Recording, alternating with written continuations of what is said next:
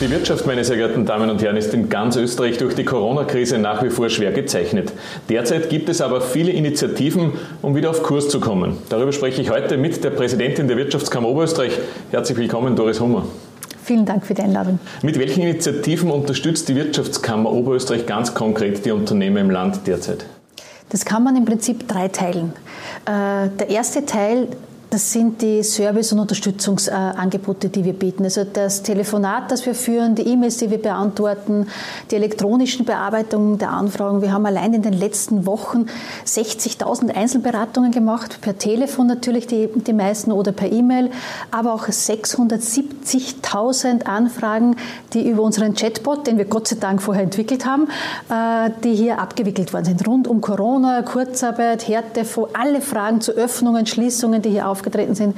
Das war unsere wichtige Aufgabe, dass das, was die Betriebe wissen mussten äh, und was sie zu tun hatten, dass sie da ganz schnell informiert werden. Das war so ein Teil.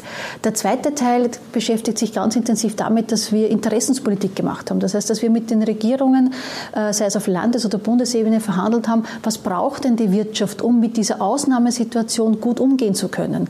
Äh, Stichwort eben entsprechende Hilfsfonds aufzuarbeiten, entsprechende Kurzarbeit auf den Weg zu bringen.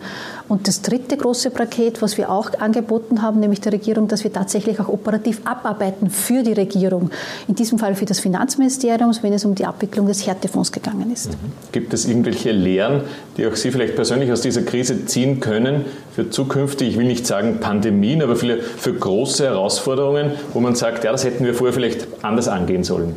Ja, ganz sicher. Wir sehen einfach, dass dieser Shutdown und diese ähm, von extern ausgelöste Krise in unserem Land, äh, dass die gezeigt hat, dass unsere Betriebe mit viel zu wenig Eigenkapital ausgestattet sind. Wir haben ein Steuersystem, das es nicht attraktiv macht, äh, Eigenkapital im Betrieb zu lassen. Das gehört dringend geändert. Es braucht hier auch neue kreative Wege, wie wir Eigenkapital im Betrieb äh, erhöhen können, weil genau dieses Eigenkapital, also diese Gewinne, die früher mal gemacht worden sind und die zurückbehalten äh, äh, worden sind, die im Unternehmen gelassen worden sind, die können durch solche Krisenzeiten, durch schwierige Zeiten durchhelfen. Das hat deutlich gefehlt.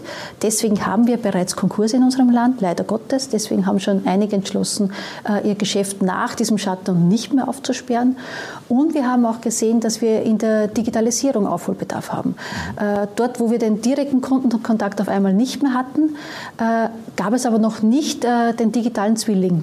Ähm, und genau da sehen wir auch die wichtigen Zukunftsprojekte, wie wir unsere Wirtschaft in Zukunft resilienter machen können. Mhm. Sie sprechen da schon die Digitalisierung an, Kontaktverbote und auch gerade das Homeoffice zeigen Herausforderungen, aber auch die großen Chancen dieser Digitalisierung. Kann man sich hier noch besser wappnen? Was fehlt da in Oberösterreich, um noch besser, noch tauglicher, Homeoffice-tauglicher, sage ich dazu, zu werden?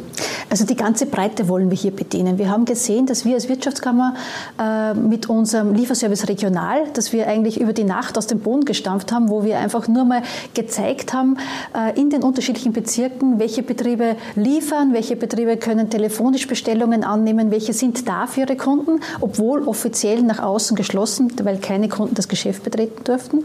Alleine dieses Portal ist gestürmt worden. Äh, also oft so ganz einfache Instrumente oder einen Online-Shop aus dem Boden zu stampfen. Auch hier haben wir unterstützt die Betriebe, die so etwas noch nicht hatten.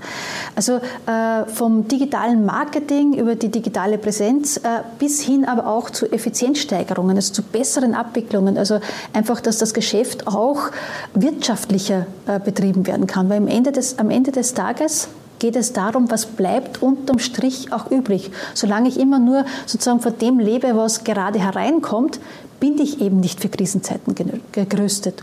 Und genau das wollen wir unterstützen. Wir wollen die Betriebe durch Digitalisierung fitter machen. Wir möchten sie unterstützen, ähm, dass sie effizienter produzieren, vertreiben können. Und wir möchten auch, dass jeder so seinen digitalen Zwilling auch hat, dass er auch dieses Portal, diese Möglichkeiten entsprechend zum Kunden hin nutzen kann. Mhm. Sie haben zuvor schon gesagt, manche Unternehmen werden nach dem Shutdown gar nicht mehr aufsperren, sind in die Insolvenz jetzt geschlittert. Äh, wie kann man den Unternehmen im Land wieder Mut machen? Diese Woche hat es geheißen, erst 2021 wird sich zeigen, welche Unternehmen das überleben können und welche nicht. Die Realität ist leider so. Wir haben durch die Unterstützungsmechanismen, die wir entwickelt haben, die wir schnell entwickelt haben, nämlich die Stundungen zum Beispiel, Finanzamt, äh, Gebietskrankenkasse, genauso wie die äh, Kurzarbeit, da haben wir ermöglicht, dass die ganz großen Kosten weg sind. Nur irgendwann kommen die jetzt dann wieder, irgendwann ist das zu zahlen. Ähm, und dann ist die Frage, läuft das Geschäft wieder an? Und viele sehen halt jetzt, dass das Geschäft nicht so anläuft, wie man sich erhofft oder eben nicht äh, in dem Ausmaß.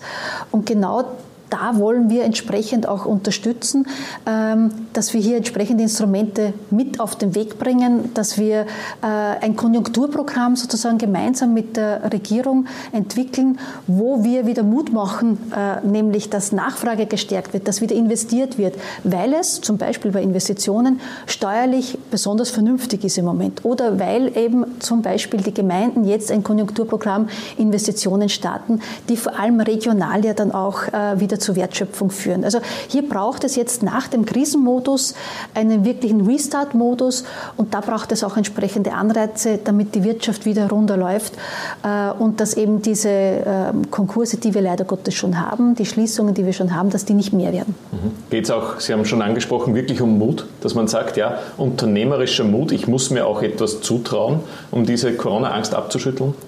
Mut ist immer wichtig, wenn man Unternehmerin und Unternehmer ist, weil man äh, fährt ganz oft auf Sicht. Aber jetzt ist es ganz besonders äh, herausfordernd, weil das Faktoren sind, die man nicht berechnen kann. Und wenn es nicht berechenbar, nicht kalkulierbar ist, dann ist es ganz, ganz schwierig. Also dementsprechend braucht es jetzt äh, ein Mutprogramm. Also Mut alleine kann nicht helfen, es braucht ein Mutprogramm, ein Konjunkturprogramm dahinter, äh, wo ich auch sehe, ähm, Nachfrage wird gestärkt, Nachfrage wird äh, attraktiv, Investitionen sind attraktiv, Forschung wird wieder forciert, Weiterbildung wird äh, unterstützt, auch finanziell unterstützt, Stichwort bei den Lehrlingen.